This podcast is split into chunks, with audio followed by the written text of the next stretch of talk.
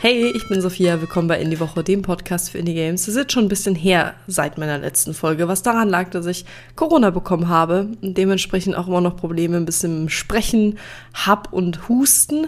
Deswegen habe ich ein bisschen brauchen müssen, um gesund zu werden.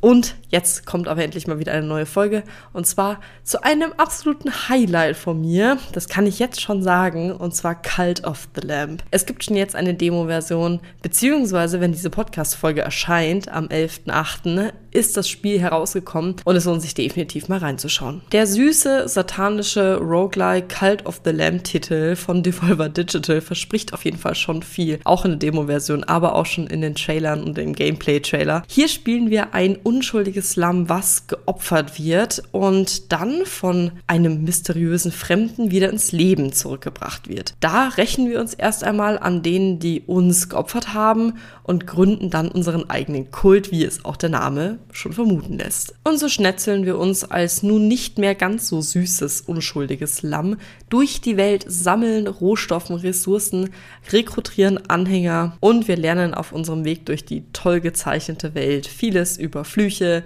Nahkampfwaffen und den Kult, beziehungsweise wer uns dann auch ins Leben zurückgeholt hat. Cult of the Lamp ist ein wirklich cooles Spiel, was super viel Spaß macht. Lohnt sich auf jeden Fall in Cult of the Lamp reinzugucken und seinen eigenen Kult zu erschaffen. Wir hören uns in der nächsten Folge. Bis dann. Tschüss.